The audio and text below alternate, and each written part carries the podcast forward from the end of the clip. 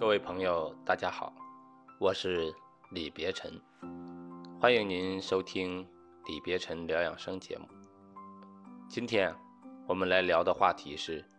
观看色情电影对青少年的十大危害。养生呀，我们需要戒烟、戒酒、戒色、戒懒、戒沉迷游戏，其中戒色指的就是戒除色情电影。前两年，央视曾经报道邪典片对儿童危害巨大，但是色情片对孩子的危害是有过之而无不及。观看色情电影对人的危害是极大的，别说青少年难以自制，就连成年人都很难抵挡诱惑。有一位加拿大研究人员不得不放弃他在色情对男性性能力的影响方面的研究，因为啊，他根本就找不到一个从来没有看过色情片的男人。据中国青年报统计，截至二零一七年二月，在所有青少年接触到互联网不良信息内容当中啊，淫秽色情占比最高，为百分之七十六点三。暴露不雅内容占比百分之十点七，居第二位。仅仅这两项就占比达到了百分之八十七。如果没有颗粒汁效应啊，也就不会有网络色情的内容。观看色情片成瘾啊，是离不开颗粒汁效应的。什么是颗粒汁效应呢？颗粒汁效应又叫库里奇效应。它是雄性动物交媾之后啊，又立即与新配偶交媾的一个现象。大多数的哺乳动物在交媾一一段时间之后啊，它即使呢原有的配偶就在它身边，也不会再有性行为了。这个阶段呢被称为性不应期。这个长短时间呢是根据动物的物种还有周围的环境而改变的，有的是几分钟。有的是几小时或是几天，但是呢，如果在雄性动物交媾之后啊，重新给它一个新的雌性的发情对象，它的不婴期就会大大缩短，甚至立即又出现了交媾的行为。动物对新配偶所显示的这种效应，造成了单一雌雄性动物啊可使不同的配偶受孕。人类男性啊在性交后经历过。这个射精后的不应期，在射精后，他们不能和同一个女性啊马上再次发生性行为，而需要时间来恢复全部的性功能。从普通的文献记载来看呢，有充分的证据支持颗粒汁效应。如果呢能获得不同的女性，则射精后的这个不应期时间会缩短，甚至是彻底消失。演化生物学家认为啊。颗粒枝效应应该可以解释为什么男性比女性更渴望与许多不同女性发生性关系。虽然颗粒枝效应啊通常表现在雄性的身上，但也有研究者建立了一个模型来考察颗粒枝效应在雌性身上是否会出现。他们的实验采用了仓鼠而非是大白鼠，结果发现雌性也会表现出此效应，只不过呀。它的程度啊不及雄性。那么我们聊完了颗粒汁效应，再来谈一下观看色情影片的十个危害。第一，长期观看色情影片会诱发头痛，并且会导致大脑萎缩。据英国《每日邮报》报道，印度的一项大型研究发现啊，经常看色情片会诱发头痛。印度有一名二十四岁的单身工程师，两年以来，每次看色情片时都会头痛欲裂。新德里的神经病学专家们发现，这个患者既没有头痛病史，也没有偏头痛的家族史，头部也从来没有受过伤。通过进一步研究，他们发现，看色情片之后，之所以会导致头痛，是因为啊激动的情绪会使面部和下巴对疼痛更加敏感。还会影响大脑血管的血流量，从而诱发头痛。研究人员还发现，与性有关的头痛并不少见，主要有两种，一个是高潮前的头痛，这种头痛啊从性生活开始，随着时间逐渐加重；第二种是高潮头痛，即达到了性高潮时头痛突然发作。那看色情片引起的头痛啊是属于第一种。色情影片和图片还可能会导致大脑的萎缩。并且看的数量越多呀，与奖赏和刺激有关的大脑纹状体区域啊，它的萎缩就越厉害。二零一四年，美国医学会杂志《精神病学》发表的一篇研究论文表示，经常看色情图片会令大脑对性刺激反应迟钝。德国科学家通过功能性核磁共振成像发现，人在浏览色情电影和图片时，大脑受到的刺激会导致多巴胺激增。而不断反复的多巴胺激增可能会造成大脑反应迟钝并萎缩。如果色情影片和图片看的太多呀，会让大脑一直处于兴奋的状态，久而久之，大脑会变得麻木、冷淡，并且需要口味更重、数量更大的色情影片和图片来进行刺激，结果导致啊，普通真实的性爱都无法激起性欲。第二个危害。长期观看色情电影和色情文学会改变青少年大脑神经回路，情绪低落，造成没有心思学习，成绩下降，沉溺于观看色情电影当中。医学日报报道啊，一系列的研究表明，经常性的以及过度的观看色情文学和色情电影，实际上可能改变重塑人们的大脑结构。越年轻的人，神经越具有可塑性。青少年容易被色情影片重新链接大脑神经回路。第三个危害，长期沉溺于观看色情电影，还可能患上前列腺炎、副高炎和无精症等男科疾病。当男性经常通过感官刺激为自己制造颅内高潮时啊，将会面临两难选择：第一个，不发泄。那么，精液积聚在体内呢，则容易导致炎症发泄，那么又容易带来副高炎、前列腺炎，甚至精液质量下降、脑力下降。男性一旦沉迷在观看色情电影刺激当中啊，常常在电脑前一坐就是几个小时，本身呢对前列腺就会产生物理性压迫，影响它的血液循环。更为严重的是啊，经常浏览色情电影和图片的男性，很自然的会产生生理反应，造成前列腺过度充血，腺泡扩张松弛，腺体间的组织水肿，分泌物增加，久而久之的也就自然会导致无菌性前列腺炎的发生。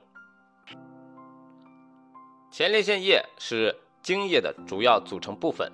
当男性处于性兴奋状态时，前列腺积液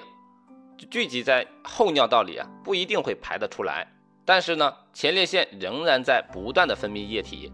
刺激不够啊，它就无法排出。但是呢，你不断刺激它，它又会不断的产生，就这样很容易导致后尿道里面的细菌繁殖，衍生化学性炎症，如慢性前列腺炎或精囊炎。第四个危害，长期观看色情电影啊，并且频繁自慰，会导致死精多，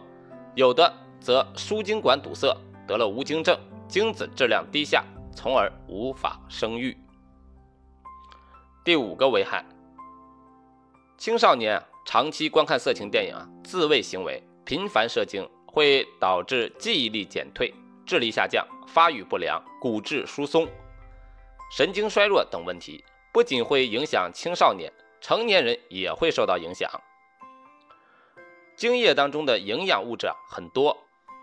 一九六三年，法国生物学家埃森尔伯克教授啊就提出了详尽的精液组成成分的论文报告。他指出，精液中除了含有精虫以外，主要成分为前列腺素、精液素、黄色素、胆固醇、磷脂类、尿素、尿酸、氨酸、乳酸。柠檬酸、玻璃酸、丙酮酸、血型抗原、维生素 C 及维生素 B 一二、钙、钾、氯、磷、镁、锌、钠、果糖、嘌呤、嘧啶、山梨醇、蛋白质等二十多种营养物质。我们以锌为例啊，人体正常含量的锌呢，约为二点五克左右，而每次射精的精液当中的锌含量约为三到四毫克。锌在人体内的含量啊，以及每天所需摄取量都很少，但是对呀机体的性发育、性功能、生殖细胞生成啊，却起到了举足轻重的作用。它也有啊生命的火花、婚姻和谐素之称。锌还与大脑发育和智力有关。人体绝大部分的组织当中都有极微量的锌分布，其中肝脏、肌肉和骨骼当中的含量较高。锌是啊体内数十种酶的主要成分。锌还有促进淋巴细胞增殖和活动能力的作用，对维持上皮和黏膜组织正常、防御细菌、病毒入侵入、促进伤口愈合、减少痤疮等皮肤病变以及。校正味觉失灵等均有妙用。如果锌缺乏时啊，全身的各个系统都会受到不良影响，尤其是对啊青春期性腺成熟影响更为直接。锌可以维持中枢神经系统的代谢、骨骼代谢，保障促进青少年身高、体重、头围、胸围等生长、大脑发育、性征发育以及性成熟的正常进行。而且啊。钙流失、磷脂流失还会影响孩子的骨骼和大脑发育。第六个危害，观看色情影片呀，就像吸食海洛因一样，会上瘾，会让多巴胺受体产生耐受性，只会让观看者成倍的去观看，不断的寻找新的色情影明星，满足多巴胺受体，相当于啊不断猎奇新女性形象。此时。男性会射出更大量的精液，更多运动的精子，射精速度更快。自慰到一个新的色情明星啊，会增加男性射精量和活动精子，同样的，射精所需要的时间也大大减少。当与新奇的性伴侣接触时啊，颗粒质效应的特征是更大的奖励回路的活动啊，在这里的。性的新奇还可以转化为更好的精子和更快的射精，从而使任何成对的配对更高效，也更昂贵。澳洲研究员曾给测试对象重复展示同一部色情影片，测试对象的生殖器和主观的报告都显示性唤起逐渐减少。科学家们还了解到，自慰到一个新颖的色情明星啊，会增加射精量和运动精子。与自慰给一个熟悉的女演员相比啊，同样，射精量所需要的时间也大大的减少。说白了，就是性新奇转化为精液更丰富，射精更快，从而使任何的异性配对的效率变得更高。当然，代价也更昂贵。第七个危害，观看色情影片呀，会使人变得愤怒、暴力，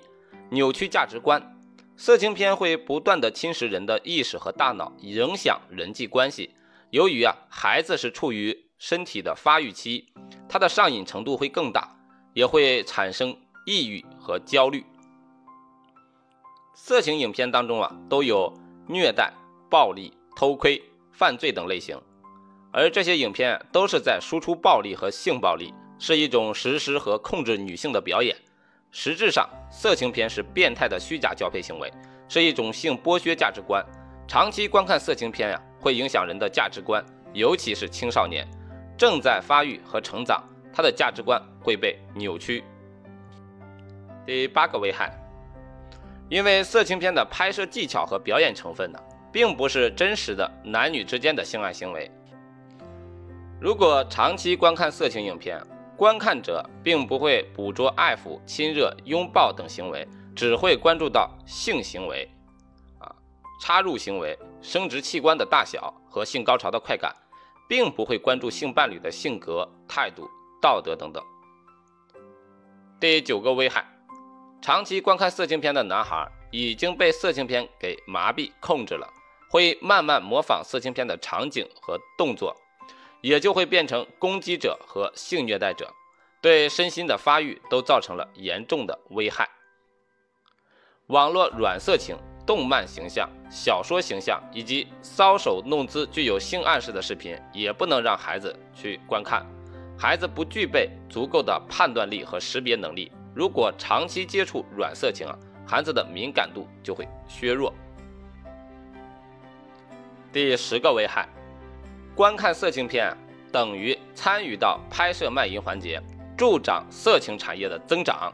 观看色情片就是制造需求，有需求就有供给，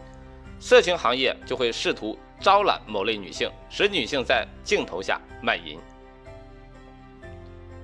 如今呢，只需要滑动一下手机屏幕或者单击一下鼠标，就可以观看到网络的色情影片。网络的色情影片已经泛滥成灾，变得唾手可得。这种虚假的性体验，可能比祖先一辈子见到的异性都多。当然呢，要付出的代价也更大。所有的交易都是等价的。贪图多巴胺的快感，一定会受到多巴胺的反噬。别以为现在看得爽，小心医院早晚拉清单。全国人大代表、河北省邯郸市人民检察院党组副书记、副检察长贾春梅直言：黄色网站屡禁不止的主要原因是，背后有巨大的经济利益在驱动，惊人的利润是黄色网站层出不穷的原动力。黄色网站收入来源包括为服务器提供商的代理收费分成，为其他网站代理广告宣传，通过会员收费服务模式啊获得的收入，以及贩卖黄色产品取得的非法收入。色情网站境外化正成为打击网络淫秽色情犯罪时面临的最棘手问题，有些国家成了全球色情网站运作者眼中的避税天堂。国家有关部委的工作人员向《中国青年报》中青在线记者透露，他们发现，即使举报色情网站，可是查处的难度就在于这些服务器在境外。目前来看呀，从国家的层面啊，想要完全净化网络空间、清除网络色情还是比较困难的。但从实际情况来讲啊，我国网络环境相对于国外还是要干净、安全的多。但是啊，想要停止观看网络色情内容，还是要靠自己的行为约束。就像有人卖烟草，你不去购买，也不会抽烟。为了个人呢和家庭的健康幸福，请您一定远离色情电影。如果您有观看色情电影的习惯，为了您自己的身心健康啊，建议赶紧戒除这个恶习，停止观看色情电影。如果您的亲人朋友有观看色情电影的恶习，请您劝阻并且告知他的危害。如果您的孩子还有晚辈有长期观看色情电影的恶习，请您一定要尽早制止，千万不要让孩子沉溺于观看色情电影当中。教育孩子的第一责任人永远是家长，包括。孩子的性教育，请不要认为啊性教育不需要教育，让孩子自己去摸索，把这个问题推给学校、推给社会、推给互联网，有可能你就会把孩子推到医院，甚至是监狱，因为他可能会误入歧途。